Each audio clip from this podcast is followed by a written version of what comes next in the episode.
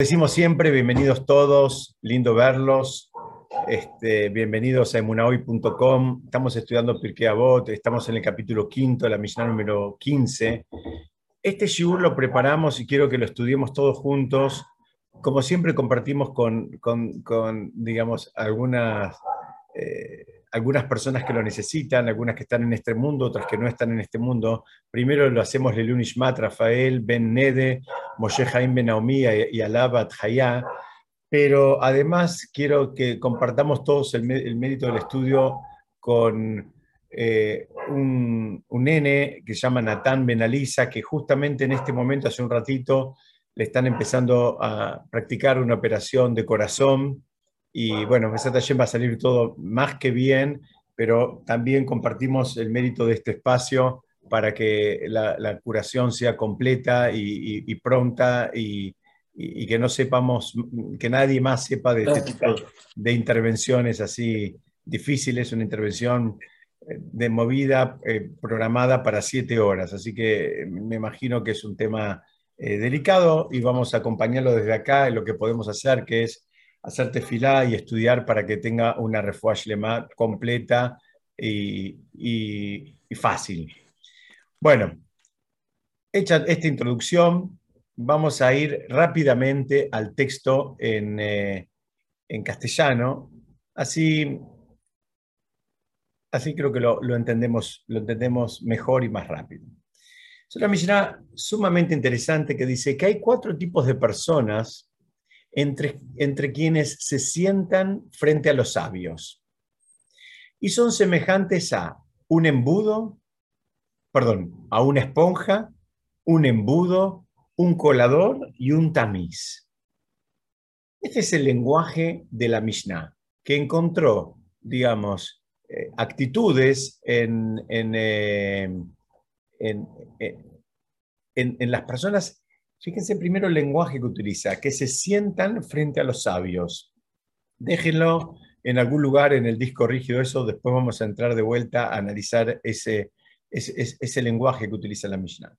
Y los compara, insisto, con una esponja, un embudo, un colador y un tamiz. Vamos a ir viendo a qué se refiere con cada uno. Dice así, una esponja que absorbe todo.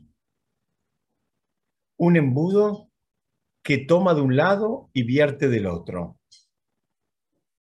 Un colador que permite que el vino fluya y retiene el sedimento.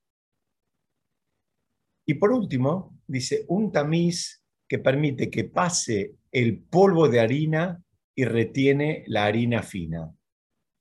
Estos serían los, eh, los cuatro modelos que podemos encontrar eh, en, personas que se sientan frente a los sabios. Y acá es interesante porque hablan no habla de, que, de cuatro personas que estudian, ya estudiamos, ya, vimos en otra oportunidad las actitudes de los, de, los, de, los, de los que podemos encontrar en los estudiantes. Ahora dice, es la actitud de aquel que se sienta frente a un sabio, que, que, a veces de un sabio vos podés aprender, mismo que no estés, eh, digamos, en el sentido más eh, técnico de la palabra, estudiando, mismo que no estés haciendo un, estudio formal, eh, de los sabios siempre se puede aprender inclusive sus actitudes, sus, eh, eh, su forma de responder, su forma de resolver los problemas, em, sus reacciones, en fin, hay un mundo de cosas que se pueden terminar aprendiendo, digamos, de compartir con un sabio. Los perros no son míos, perdón, pero son de, son de la calle y se escuchan hasta acá. Pero les decía que hay un mundo de cosas que se pueden eh, aprender, aunque no, no necesariamente estemos en modo alumno-maestro, o sea, que no es que estemos en un, contexto de, un estudio formal. Y es por eso que la Mishnah habla de las actitudes de alguien que está frente a un sabio y no necesariamente, insisto, está en un contexto de estudio. Vamos a ver que una vez más el número 4 ¿no? atraviesa a, nuestra Mishnah y, lo hace, digamos, eh,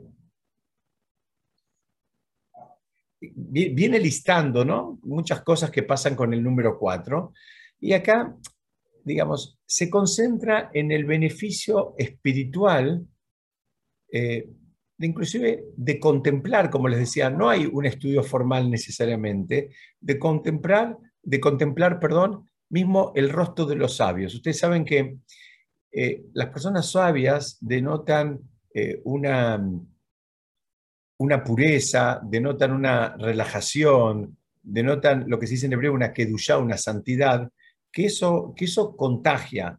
Tal es así que hay, se acostumbra eh, a ponerle, por ejemplo, a los chicos en, las, habitaciones fotos de tzadikim, de grandes, de grandes sabios, justamente como porque eso genera una influencia. Este es un concepto, em, digamos, que funciona para los dos lados.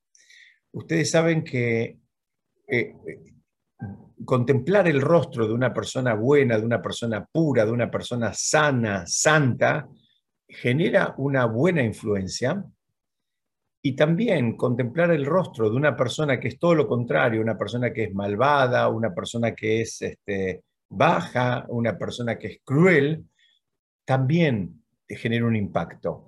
Y en realidad la recomendación de los sabios, si bien no está en este contexto de esta Mishnah, pero en términos generales es, así como te invitan a que contemples y, trates de, mantener la mirada eh, en el rostro de una persona, eh, como dije antes, buena, sabia, eh, generosa, compasiva. Por otro lado, te, invita a, que, a que ni mires la cara de una persona malvada, la cara de una persona cruel, porque también te va a generar un impacto. No pienses que no, que no te va a generar un impacto. Funciona para los dos lados. Acá no está hablando necesariamente de, contemplar, pero acá está hablando de las actitudes que hay. Tenemos que saber que, que, digamos, estar frente a un sabio es una oportunidad. Hay veces la aprovechamos, hay veces la desperdiciamos, ¿no? El caso típico que se estudia en relación a esto es cuando eh, cuando Jacob y Esab se vuelven a encontrar, ¿no? ahora si Dios quiere en un par de semanas lo, vamos a ver, eh, digamos, eh, en, la Torá me refiero, nos va a tocar la perashá que habla de eso, en un momento, digamos, después de muchos años que estuvieron separados, cuando ellos se vuelven a encontrar, que está toda esa famosa, digamos, entre comillas, escena donde Jacob por un lado le hace regalos y que tenía miedo y que Sab lo venía a matar y al final no, lo mata, en fin, todo, toda esa escena. Pero cuando termina todo ese relato, eh, la, la Torah dice, Besab Hazar Darko, en hebreo que significa que es Esab volvió a su camino, volvió, digamos, a su senda, volvió a su estilo, a su modo, a, su, a la forma en que él estaba antes, y de ahí aprenden los sabios, es que más allá del encuentro, más allá de lo que arreglaron o no arreglaron eh, en, su vínculo de hermanos, Esab lo que le pasó básicamente es perdió la oportunidad de aprovechar y generar un, impacto en su propia vida después de tener ese, ese espacio con, una persona, digamos, este, eh, eh, elevada, con una persona sagrada, con una persona eh, digamos, de, bondad.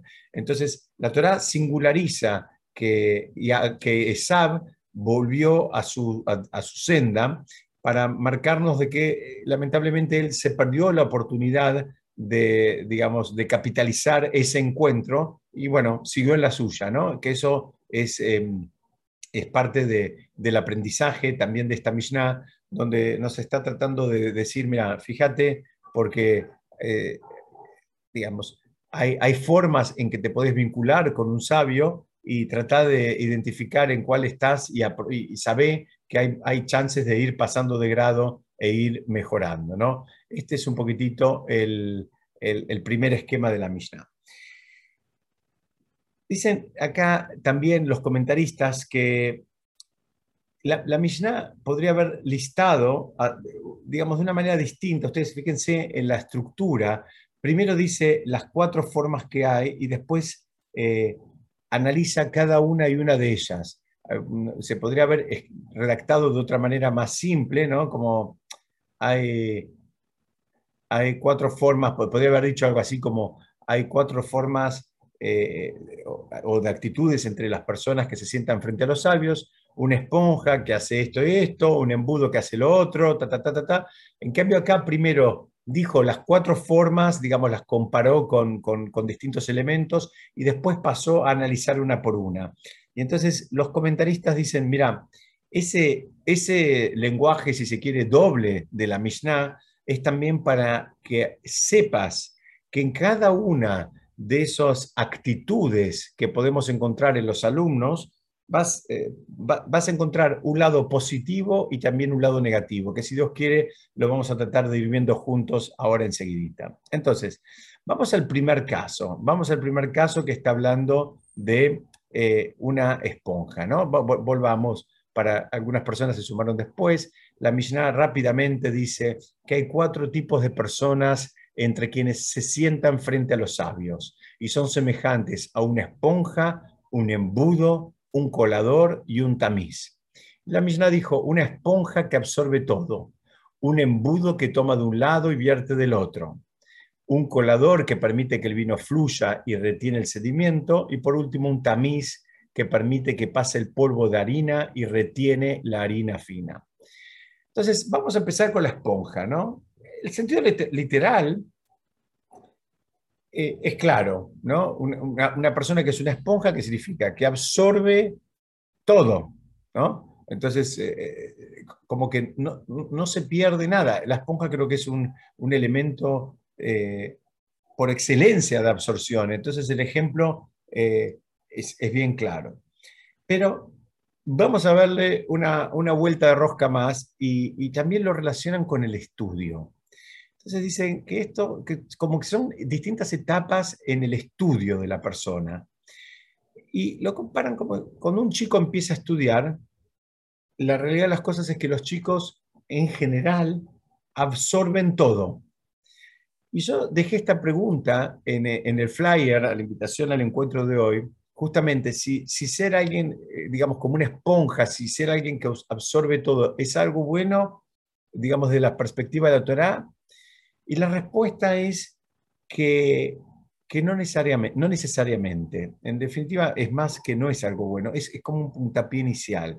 ¿Por qué? ¿Cuál es el riesgo? Cuando observes todo, agarras todo, lo valioso y lo que no vale, lo que es verdad y lo que no, y, lo, que no lo es. Entonces, el riesgo que, que, una persona que está en modo esponja el riesgo es que se termine, digamos, como decimos acá, comprando cualquier buzón, que sea, el riesgo es que la persona termine, digamos, eh, considerando válidas cosas que no necesariamente sean válidas. Él toma todo lo que está pasando. Entonces, hay, hay eh, digamos, hay un lado bueno, la persona que puede absorber, si estamos comparando con el estudio, que puede en su estudio, puede absorber digamos, eh, mucho de un sabio, bueno, es algo, es una actitud, esa sería la parte positiva. La parte negativa es que en un principio, cuando absorbe todo, absorbe todo, y absorbe lo principal y absorbe lo accesorio, y absorbe lo importante y lo superfluo. Y entonces acá falta todavía mucho trabajo por detrás. Entonces, en ese sentido, es como que eh, los comentaristas no consideran esta cualidad como una cualidad, digamos, eh, eh, aspiracional. Es una cualidad, es buena, y también tiene un aspecto negativo, que es este que no, no discrimina, ¿no? Es, absorbe todo. Y por otro lado, lo, analizan esto de, digamos, como que no comparte su conocimiento, porque él absorbe todo. El que absorbe todo es como que es para él, es como que le entró a él, a la esponja le entró esto. Y eh, eh, la, figura, miren qué linda figura, dicen que, bueno, eh, es una persona que no comparte su conocimiento a menos que lo aprietes, ¿no? Así como la esponja termina sacando el líquido que absorbió solo cuando le haces un poquito de fuerza. Dice, bueno, hay personas que son así, que tienen conocimiento, que reciben conocimiento, pero ellos se lo guardan, ellos se lo quedan para ellos solos, no lo comparten, un poco porque es su forma de ser, otro poco porque eh, hablamos en otras oportunidades, ese también es el trabajo que hace el Yetzirah, es el trabajo que hace el instinto del mal, que, digamos, a veces eh, desinfla a la persona y le dice, no, pero vos quién sos como para, para hablar, vos quién sos como para enseñar, vos quién sos como para eh, agarrar el micrófono, en fin, em, lo, termina desinflando cuando en realidad eh, tal vez esa persona seguramente pueda también compartir, digamos, desde un lugar que es justamente eso, es compartir lo que él acaba de aprender no necesariamente significa que esté listo como para dar una clase magistral, pero sí está como para compartir. Cuando estaba preparando eh, eh, este shur, eh, me crucé con una frase que la quiero compartir con ustedes, que dice, una mentira puede dar la vuelta al mundo mientras la verdad se calza los zapatos. Es una frase que la dijo Mark Twain, el famoso escritor, y este es, digamos, es el riesgo ¿no? del que está en modo esponja. El modo esponja absorbe y asume como verdad absoluta todo lo que viene. Y eh, ahí el riesgo es como que eh, le da entidad de verdad a todo. Y no todo es verdad.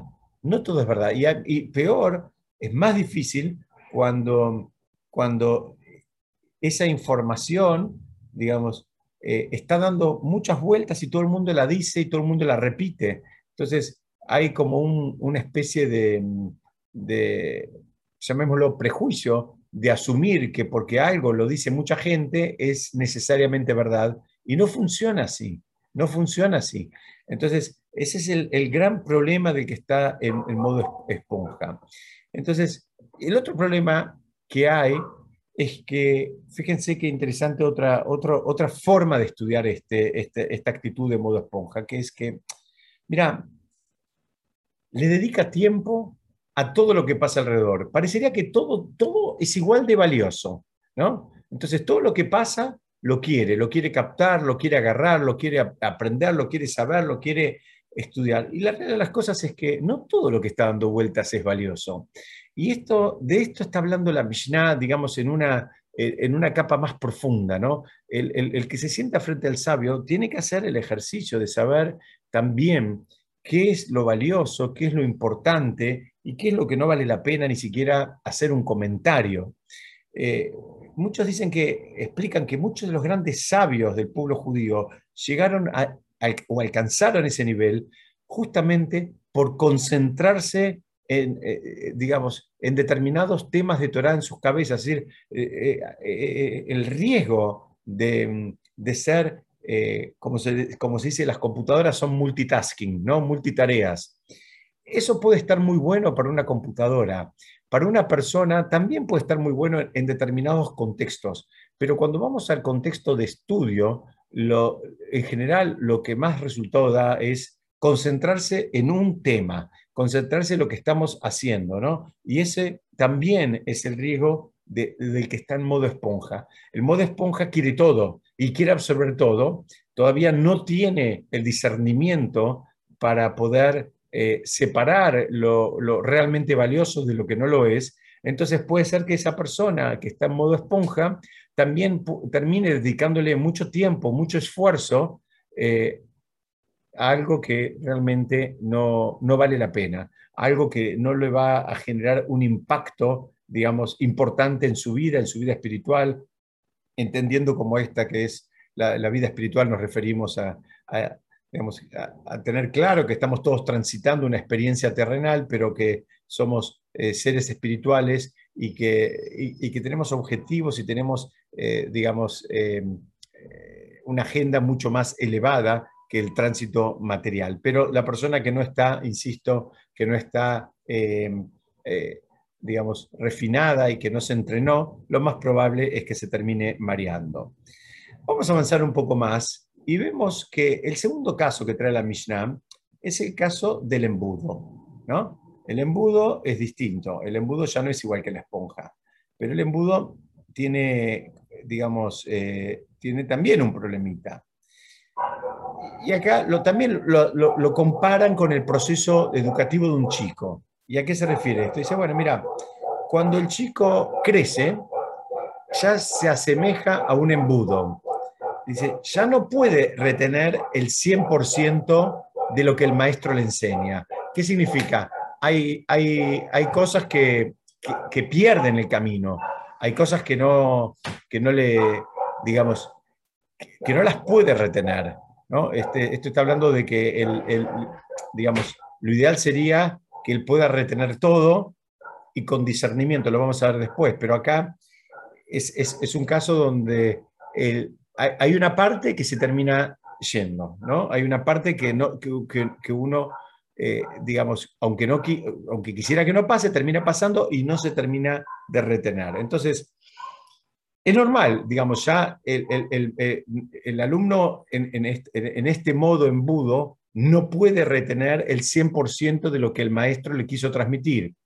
Pero acá es un dato, una información para el maestro. El maestro tiene que aprender a dosificar el conocimiento como, como para que el alumno le, vaya entrando. También el maestro también tiene que ir repitiendo las ideas, buscando otros ejemplos, volviendo sobre sus palabras, de manera de que los conceptos a veces eh, llevan un proceso de maduración hasta que entre. Entonces dice, bueno, cuidado, porque hay personas que están frente al maestro o al sabio en modo embudo, significa captan mucho, el embudo tiene una boca ancha y por otro lado tiene una boca mucho más angostita, significa que la mayoría lo, capta, pero hay, hay un, digamos, eh, eh, un, desvío, hay una pérdida ahí en el camino, no, es, no, no retiene todo. Entonces, eh, está bueno que lo sepa y que sea consciente ambos, el alumno y el maestro. El alumno porque como dijimos en otras oportunidades, también tiene que hacer su trabajo como para maximizar su capacidad de retención. ¿Cómo lo hace?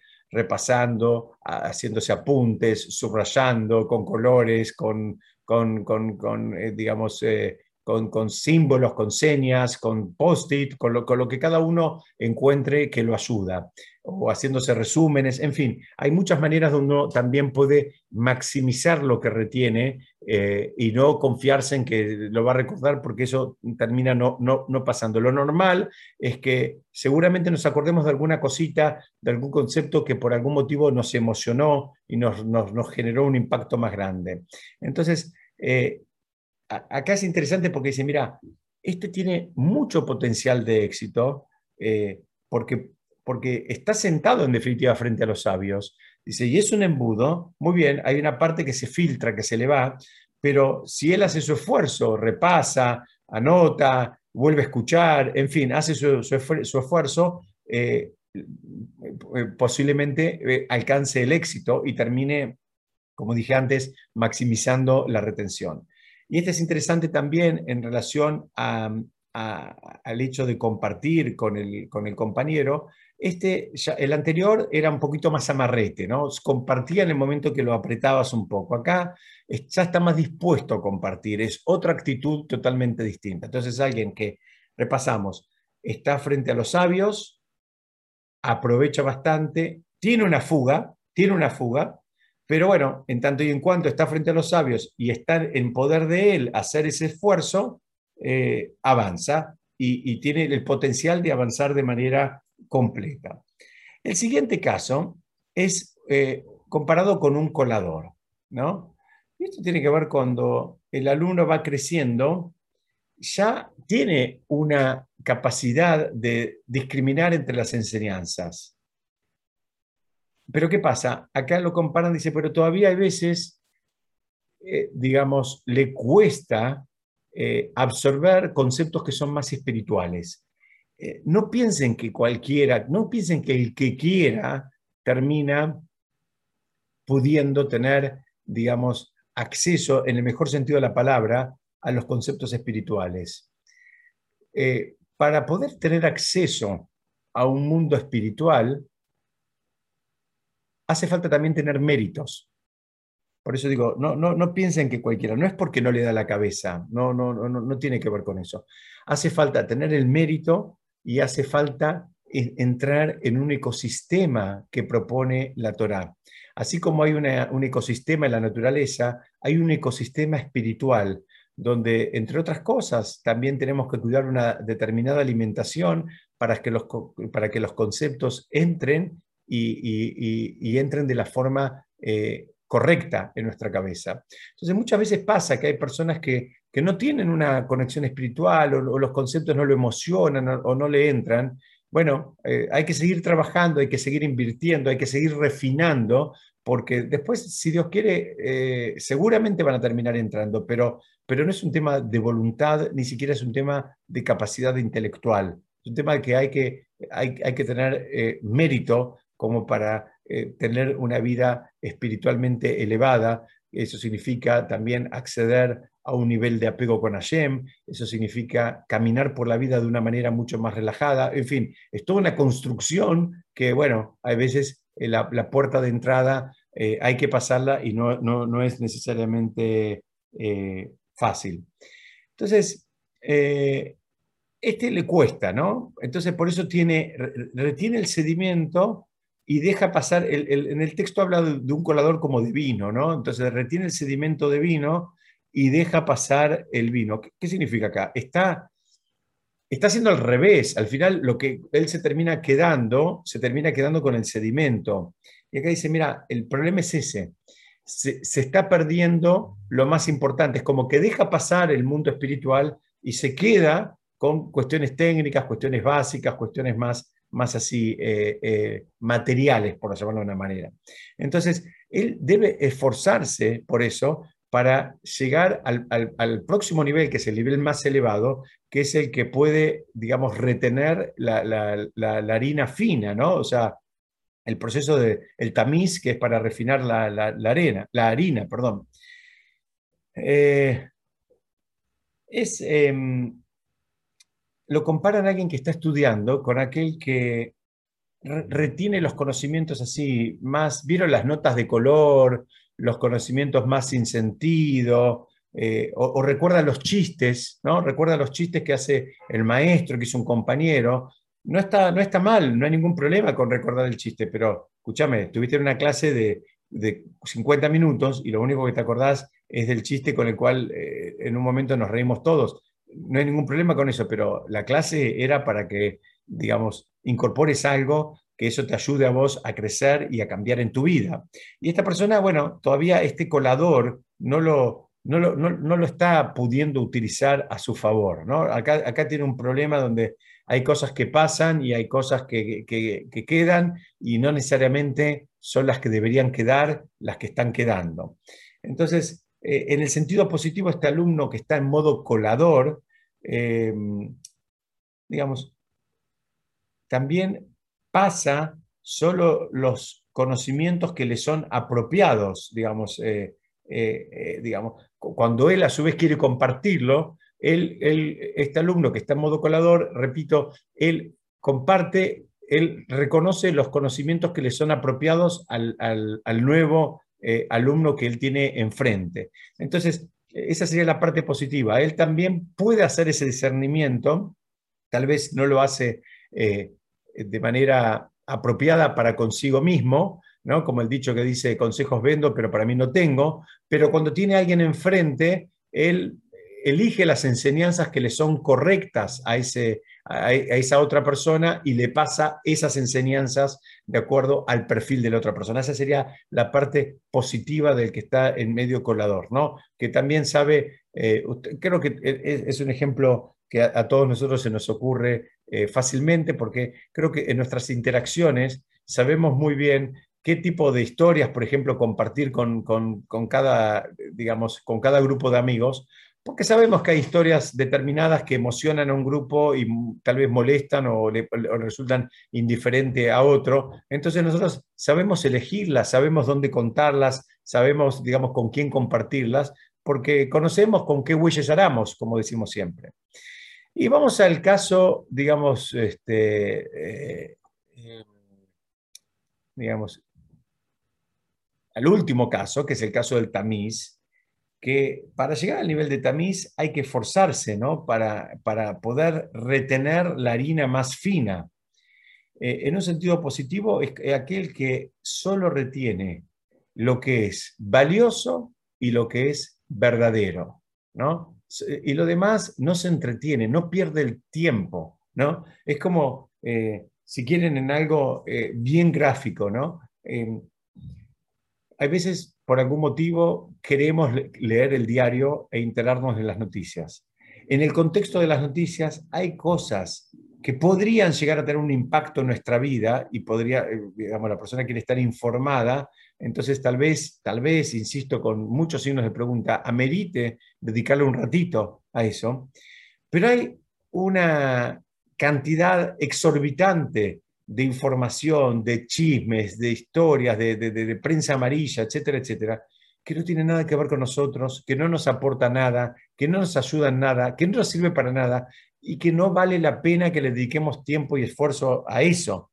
Bueno, ese sería, el, por, por, dar un ejemplo, el trabajo que tenemos que hacer, ¿no? Ser muy celosos, muy, muy celosos con nuestro tiempo, muy, muy celosos con nuestra vista, en términos de que bueno, ya no podemos leer 30 horas por día. Entonces, si voy a leer, eh, déjame que lea cosas importantes, que lea cosas valiosas, que lea cosas que me sirvan en este mundo y en el mundo por venir. Y no me, eh, digamos, evitame entretenerme con pavadas, con prensa amarilla o discusiones políticas que no nos llevan a ningún lado y no nos aportan nada. Está bien, hay alguno que le va a gustar más la política, hay otro que le gusta más los deportes, hay otro que le gusta más el espectáculo y bueno, tal vez como, una, como un espacio de, relajación y distracción, quiere enterarse un poquitito. Bueno, pero es importante que evaluemos eh, cuánto de nuestra agenda le damos a cosas realmente valiosas y cuánto de nuestra agenda le damos a cosas que bueno, es todo para pasar el tiempo y no, no, sirve para nada. Entonces, en un sentido negativo, este, que está, este alumno que está en modo tamiz, eh, dice, es, es, como aquel que adopta una actitud como de doble estándar, ¿no? Por un lado, eh, digamos, de lo que escucha su compañero me refiero. Por un lado, detecta los puntos débiles del argumento del compañero. Ustedes vieron que hay, hay gente que cuando el otro está hablando, le está, ya lo está calculando, lo está midiendo para ver, eh, a esto le contesto A y al otro le contesto B y al otro le contesto C. Está más pensando en qué contestarle que en eh, eh, prestar atención a lo que el otro quiere compartir o transmitir. Entonces, eh, esta persona es como que ah, usa este doble estándar porque por un lado quiere detectar los puntos débiles del compañero y por el otro lado los quiere usar para avergonzarlo. Entonces, digamos, le quiere después marcar esas cosas. Y dicen, por el otro lado, miren, todavía algo peor, dice, él puede detectar los puntos buenos del compañero, pero después lo va a tratar de usar en otro contexto como si fueran propios, ¿no? Esto es algo eh, que es muy común. Hay mucha gente, inclusive en el mundo de Torah, hay mucha gente que, digamos, a veces en lugar de decir las fuentes, eh, le gusta que quede como eh, en una nebulosa y como que quede como que él mismo es el autor, el artífice de, los, de, las, de las novedades y de los análisis de Torah que él comparte, ¿no? Entonces dice que ahí hay, que tener cuidado porque eh, ustedes saben que siempre hay que eh, citar las fuentes porque, digamos, esa es la forma en que el pueblo judío transmite la Torá desde Moshe mismo, diciendo de quién uno lo recibió y, cuál es la fuente. Segundo, muy pocas personas realmente tienen el mérito de lo que se dice en hebreo de bajar hidushim, de bajar novedades en términos de Torah. En general, y acá hago una declaración que ya le hice un montón de veces, pero a mí me encantaría que todo lo que yo comparto con ustedes sea mío pero yo declaro eh, públicamente y con eh, la más absoluta honestidad que nada de lo que digo es mío. Me hubiese encantado que sea mío, pero nada de lo que digo es mío. Yo simplemente hago una ensalada de fruta y le agrego un poco de confusión a, material que tomo de, eh, digamos, de, otros libros, pero, pero no es algo mío. bueno, esta persona que está en modo tamiz, hay veces eh, digamos, la forma negativa de tomar el tamiz, es decir, ¿sabes qué? Detecto lo bueno que hay en, un libro o en un compañero o en un maestro o en quien sea, y después cuando lo paso, lo paso como si fuera propio, ¿no? Ese también es el, ese, es el modo tamiz. Entonces, vamos a ver una vez más que está hablando, la Mishnah nos habla de estos cuatro modos, ¿no? Repasamos, tenemos la esponja, eh, que absorbe todo indiscriminadamente, el embudo que tiene una fuga, el colador que, está bueno, pero muchas veces todavía le falta el, calibrado fino, y el tamiz es al cual debemos, eh, digamos, eh, aspirar. Otro análisis de esta misma Mishnah y de estos cuatro elementos dicen que son cuatro actitudes en personas en relación a, la senda que le marcaron sus propios padres. ¿Qué significa? Dice, mira, hay, hay personas que son como esponjas, que hacen, retienen y repiten todo lo que vivieron en sus casas, lo bueno y lo no tan bueno. Repiten las historias, ¿no? Entonces son personas que tienen ese, ese modo. En, mi casa se hacía así, en mi casa el padre hacía tal cosa, en mi casa la, mamá hacía tal otra, y entonces él después, aunque hayan pasado muchos años, eh, ahora arma su casa y él replica ese modelo que él experimentó en su propia casa.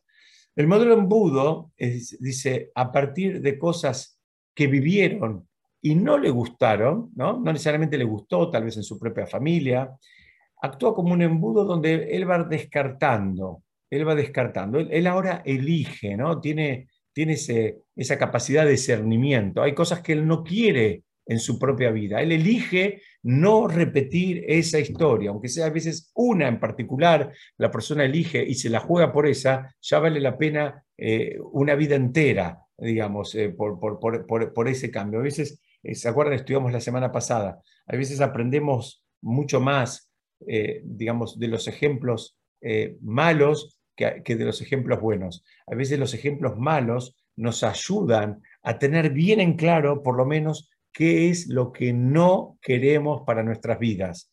Y creo que ese es un concepto súper valioso, lo vimos la semana pasada, el que no tuvo chances de participar o de escuchar, está, está la grabación, invito a que lo escuchen porque es un concepto muy, muy importante que trae el Baal Shem Entonces, ahora viene este, el, problema del embudo que cuando él descarta, también a veces se le fuga algo de lo bueno, de lo positivo. ¿no? Ese, ese discernimiento todavía no está eh, absolutamente maduro.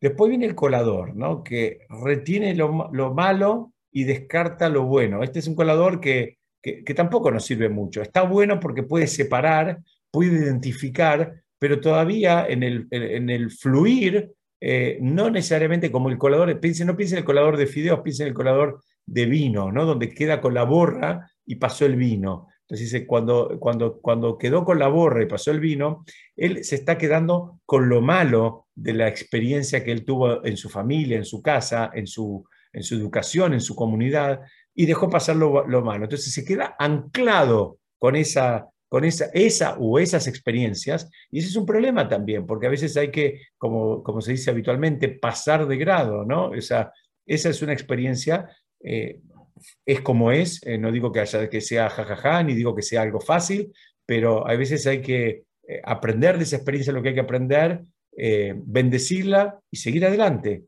y, no quedarnos anclados con, esa experiencia, en este caso es una que no fue del todo positiva. Y el tamiz es el más apetecible de todos, ¿no? Porque el tamiz es el que, el que sí puede retener lo bueno y descarta todo el resto, ¿no? El tamiz queda, lo, bueno queda, queda en el tamiz.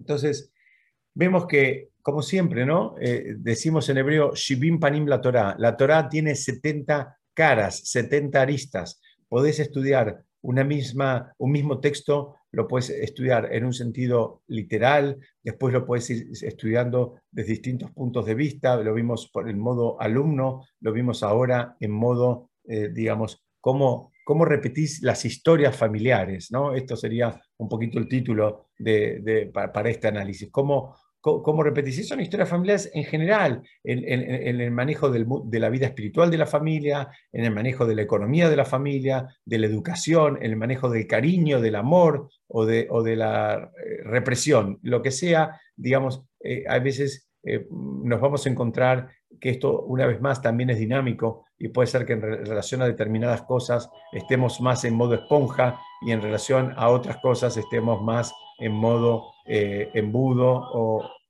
o, ¿cómo se dice? O colador, por favor.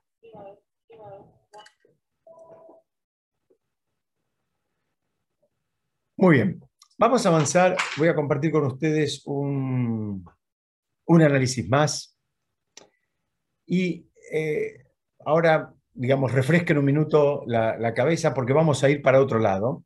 Y es con una, una pregunta que le hicieron a un alumno avanzado en relación a su rab. Y le preguntaron, ¿qué es lo más importante para tu rab?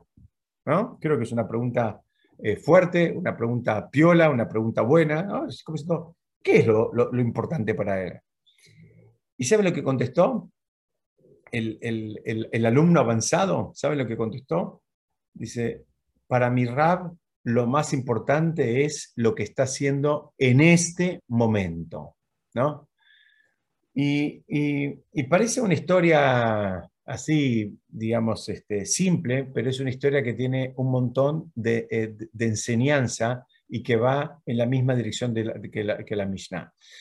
¿Por qué? Porque, de vuelta, como dijimos hace un ratito, esto de ser multitasking, multitarea, al final muchas veces hace que seamos ninguna tarea, ¿no? Porque al final estamos un poquitito en cada cosa, queremos hacer muchas cosas, todo lo que pasa lo queremos agarrar, queremos, eh, digamos, este, eh, estar al tanto y a la moda y, ver y leer todo y escuchar todo y ver esta serie y la otra y la que de arriba y la de abajo, al final no, no, estás, no estás en ninguna. A mí me, encantó este, este, este, ejemplo, esta historia. Mira, lo más importante es lo que está haciendo en cada momento. Ese es el concepto. Lo que estoy haciendo a las 8 de la mañana es lo más importante que tengo que hacer en mi vida y por eso lo elegí hacerlo ahora. Si no fuera lo más importante, seguramente lo, haré, lo, estaría haciendo en otro momento. Hay otra frase que también quiero compartir acá, que es, lo más importante en la vida es que lo importante sea lo importante. Parece un, juego de palabras, pero muchas veces lo importante no lo tratamos como si fuera realmente lo, importante. Eh, por un lado, decimos que es importante, decimos que es valioso, decimos que... Yo me acuerdo, hace muchos años había participado en un grupo que se había hecho un ejercicio y era que, eh, había, que por grupos había que elegir valores eh, que, digamos, que considerábamos eh, valiosos, o sea, y ponerlos en una escala, valores para nuestra vida, ¿no? Entonces, cada grupo puso valores y, se los deben imaginar, pusieron, bueno, la amistad, el amor, la, digamos, este, la, honestidad, la solidaridad, bueno, en fin, un montón de valores se fueron poniendo. Había que ponerlos en, inclusive en orden, y el ejercicio terminaba donde la mayoría de nosotros terminamos reconociendo que, en definitiva, había valores que los poníamos como, como muy importantes, como también no, lo nombré, hay, muchos, pero eh, para, compartir la idea, ¿no? no nombré tampoco la familia, no, no nombré tampoco este, nada que tenga que ver con la espiritualidad, en fin, eh, la lista se la pueden imaginar, pero el problema estaba que en la práctica, en el manejo de la agenda, la pirámide estaba invertida. Entonces, si había valores que eran tan importantes para vos, así terminaba diciendo el coordinador, explícame cómo puede ser que esos valores tienen una carga horaria, eh, digamos, absolutamente marginal.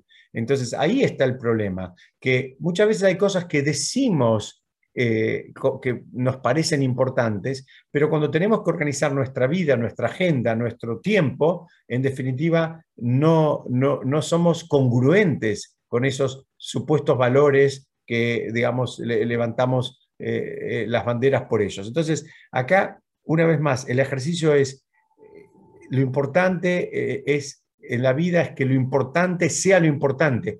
No lo desplaces, o, que no sea un enunciado y por el otro lado terminás actuando de otra manera. En definitiva, una vez más, todo se reduce a un ejercicio de honestidad. ¿no? Sé honesto, sé honesto con vos mismo, con lo que a vos te importa, con lo que vos valorás, con lo que vos crees que es valioso, con lo que vos crees que vale la pena. Y entonces ordená después eh, eh, todos los jugadores eh, encolumnados en esa dirección. Y, digamos, eh, el, ejercicio lo podríamos replicar y preguntarnos qué pasaría si pudiéramos ajustar ¿no? finamente y solo recibir y dedicar tiempo a lo que es importante. ¿no? Eh, muchas veces terminamos saltando de una cosa a otra y, y, en el camino pasamos por cosas que no son importantes. Bueno, por supuesto, todos tenemos que hacer eh, muchas cosas y todos tenemos que hacer cosas que son realmente importantes y otras cosas que son secundarias, pero hay que hacerlas. Y yo no estoy metiéndome por ese lado, yo estoy metiéndome en el, en digamos, en el camino que va la Mishnah, que va por un lado, en el modo del alumno y en cómo el, el alumno, digamos, interactúa con la sabiduría como para para, digamos, como para realmente crecer y, y, para aprovecharla. Entonces, eh, para eso hace falta tener claro el propósito de la vida. Tenemos que saber para qué vinimos a este mundo. Si creemos que vinimos a este mundo únicamente a hacernos millonarios, lo más probable es que todo lo que estuvimos hablando en el día de hoy no nos sirva para nada. Si entendemos que vinimos a este mundo a cumplir una misión y que es una misión espiritual y que estamos de paso en este mundo y que el mundo, digamos, verdadero, entre comillas, o el mundo eh, eh, eterno es otro y para, para, llegar a ese mundo hay que prepararse y como estudiamos hace un par de semanas, ese mundo venidero no es un lugar al que uno va, sino que es un lugar que uno se construye, es un lugar que uno, digamos, lo, va, lo va armando de acuerdo a lo que él fue considerando valioso de acuerdo a lo que él le dedicó tiempo y esfuerzo en este mundo, así va a ser su propio mundo venidero. Entonces, la persona tiene que saber en su camino de crecimiento, crecimiento espiritual, que hay un propósito de la vida y cuál es el propósito de la vida, en tanto y en cuanto eso no lo tenga claro, y yo me estoy cuidando mucho de ni, usar la palabra religión ni, ni, ni, cumplimiento de mitzvot, pero si la persona eh, eh, no sabe cuál es su propósito en la vida, cuál es el propósito de este paso por esta vida, lo más probable que va a estar, digamos, este, eh, como, una, como una hoja al viento y, cada viento que pase lo va a terminar, digamos, llevando para otro lugar, porque él todavía no entendió nada. Como esa frase que se usa mucho en la investigación, que dice, el que no sabe lo que busca, no entiende lo que encuentra.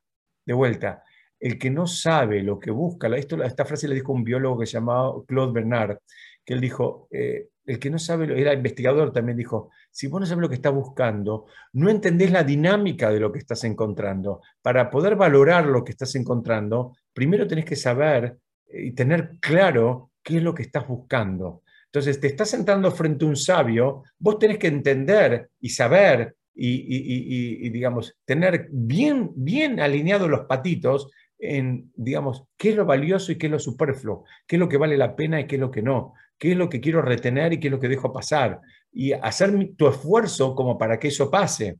Entonces, vemos, vemos que en definitiva está clarísimo que el nivel más elevado es el tamiz, ese es el más apetecible, eh, que, que hace falta tener y usar un criterio para retener lo importante y dejar pasar lo superficial, que bueno, a veces hay espacios, ¿no? No somos robots, hay espacios en la vida donde tenemos una, una actitud un poco más relajada y no hay ningún problema con eso, pero ser conscientes de que eso es eso, es un espacio más relajado, no es esa la vida, ¿no? Como decimos siempre, no, no hay ningún problema con irse de vacaciones, no hay ningún problema con ir a un spa, pero entender que eso es eso, es, es un espacio así de, de, reciclado, de regeneramiento, de tomar fuerza y envión, para después hacer un montón de otras cosas que son mucho más valiosas. Nadie, nadie que esté sano eh, eh, intelectual y emocionalmente podría apetecer a estar saltando de un spa en otro y así cubrir las 52 semanas del año.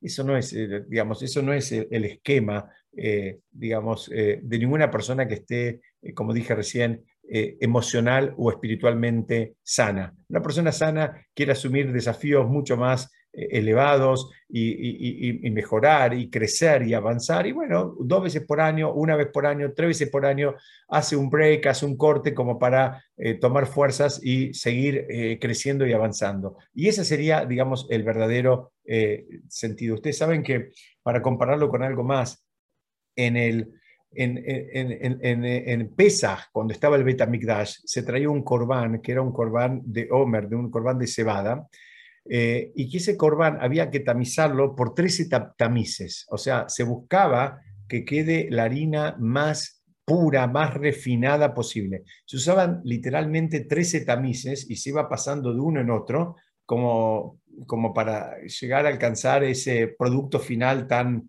tan, tan deseado y tan, tan refinado como les decía.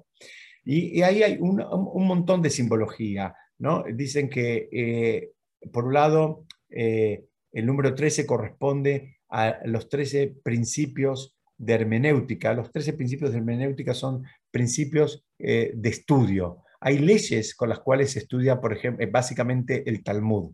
Cuando se estudia el Talmud hay 13, 13 le voy a dar un ejemplo para, para ahora no nos vamos a meter en los 13, que ni siquiera me los acuerdo de memoria, pero el, concepto eh, es que, eh, por ejemplo, eh, aprendemos que si una mesa aguanta 50 kilos,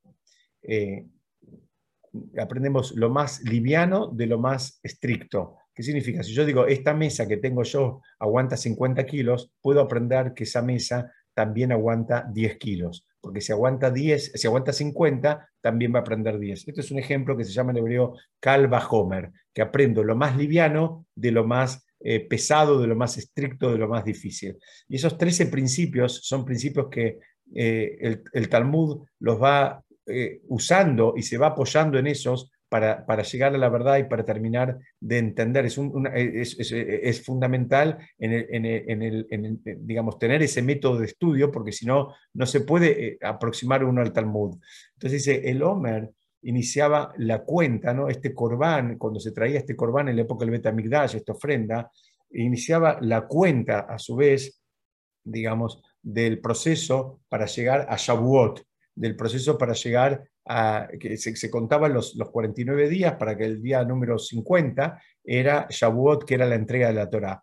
Y fíjense, usa esta, esta el, el Rebe de Breslov usa esta simbología y dice, mira, todo este concepto del refinamiento es un concepto que así como había en el Beta Migdash y había que pasar por 13 tamices que también representan los 13 principios con los cuales nos apoyamos para el estudio, y en definitiva ahí empezaba un proceso que nos iba a terminar llevando a lo que es a la, recepción de la Torá. Dice, bueno, así funcionamos las personas, ¿no? E, e, ese es lo, más, lo máximo a lo que podemos aspirar es a estar en modo tamiz pero cuando llegues al modo tamiz, no pienses que ya llegaste. Todavía podés seguir refinando, así como se pasaba en el beta migdash, se pasaba la harina por 13 tamices distintos, buscando, digamos, eh, llegar al nivel máximo posible de pureza. La persona también. Ahora pasaste de grado, no te hagas problema, el año que viene tenés otro grado al cual podés seguir pasando. Y así vamos creciendo, eh, digamos, este, si Dios quiere, sucesivamente, porque ese es el camino de la persona. Alguien puede decir, bueno, nada es suficiente, y la respuesta es no. Siempre podemos aspirar a más, siempre podemos, eh, digamos, eh, intentar seguir creciendo, y, ese es el, objetivo y esa es la forma con la cual Hashem creó el mundo. Yo, antes de terminar, hasta acá era lo que quería compartir con ustedes, además de agradecerles y decirles que me encanta estudiar con ustedes, les quiero decir una noticia lindísima, que es que la semana que viene, si Dios quiere, vamos a hacer un encuentro presencial después de casi dos años en Olleros. Nos vamos a encontrar, en lugar de 8 menos cuarto, nos vamos a encontrar a las 8, porque hasta las 8 menos cuarto hay tefilá, están rezando ahí y, la verdad que no nos podemos meter. Yo después voy a mandar el aviso, pero la semana que viene nos vamos a encontrar de vuelta en Olleros. Vamos a hacer un lindo lejaim al final para celebrar que nos estamos encontrando. Y aquellas personas que están en otras ciudades o por cualquier motivo no puedan ir, que no se angustien, que no, se hagan problema, porque si Dios quiere, vamos a tener el Zoom también abierto. El Zoom yo creo que está y está para quedarse. Lo vamos a tener también el Zoom para que, que no pueda estar presencialmente, por lo menos también